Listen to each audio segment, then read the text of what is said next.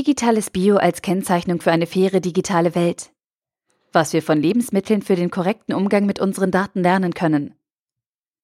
Ein Artikel verfasst von Stefan Fritz.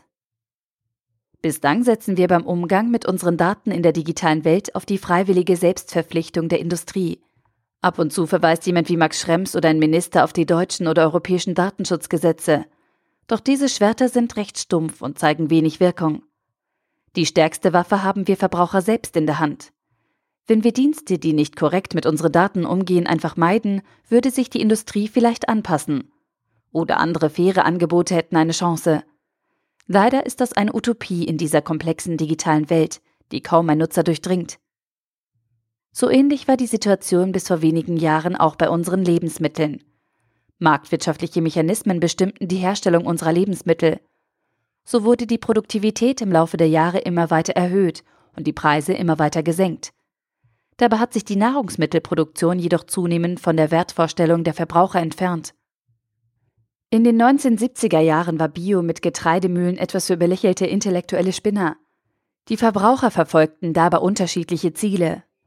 Das Verdienst der Biobewegung in den letzten Jahren ist die Artikulation der komplexen Richtungen und Ziele wie extensive Landnutzung, Tierschutz, Verzicht oder Reduktion des Einsatzes von Pestiziden, Ablehnung genetisch veränderter Lebensmittel und Futtermittel, Kern all dieser Aspekte ist, sich dem Effizienzdiktat der Marktwirtschaft und des Kapitalismus zu entziehen.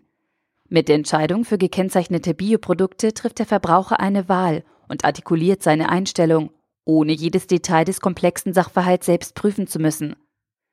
Mit dem Biokonzept kann sich also zumindest ein Teil der Verbraucher dem monopolgetriebenen Effizienzkreislauf von Monsanto, Nestle und Unilever entziehen. Natürlich vor allem diejenigen, die es sich leisten können. Und wer verantwortungsvoll handeln möchte, muss als Verbraucher in einigen Bereichen auf die Freiheit der Wahl verzichten. Unter Nachhaltigkeitsaspekten ist nun mal nicht sinnvoll, im November Bio-Erdbeeren aus dem Bukto essen zu wollen. Als Investoren und Anleger für unsere Altersvorsorge hingegen lieben wir rücksichtslose Kapitalisten wie Monsanto, Nestle, Facebook, Apple und Google, die uns mit einer guten Rendite oder mit steigenden Kursen erfreuen. Wir Menschen sind in Summe schon ziemlich ambivalent. Trotz aller bekannten Schattenseiten der Biosiegel und anderer Kennzeichnungskonzepte ist dieser Ansatz auf die digitale Welt und für unsere Forderungen nach digitalen Werten übertragbar. Auch der bessere Umgang mit unseren Daten hat verschiedene Dimensionen, die einzelnen von uns mehr oder weniger wichtig sind und zunächst ein unbestimmtes Bild hinterlassen. Übergeordnetes Ziel der Konzerne und damit Kritikpunkt von uns Nutzern ist auch in der digitalen Welt eine höhere Effizienz von Marktmechanismen – meist beim Verkauf von Waren und Diensten. Weitergabe und Verkauf von Daten an andere Dienste. Analyse der Daten durch Big Data, um unsere Verhalten zu analysieren und zu manipulieren. Vernetzung von Daten ohne unser Einverständnis.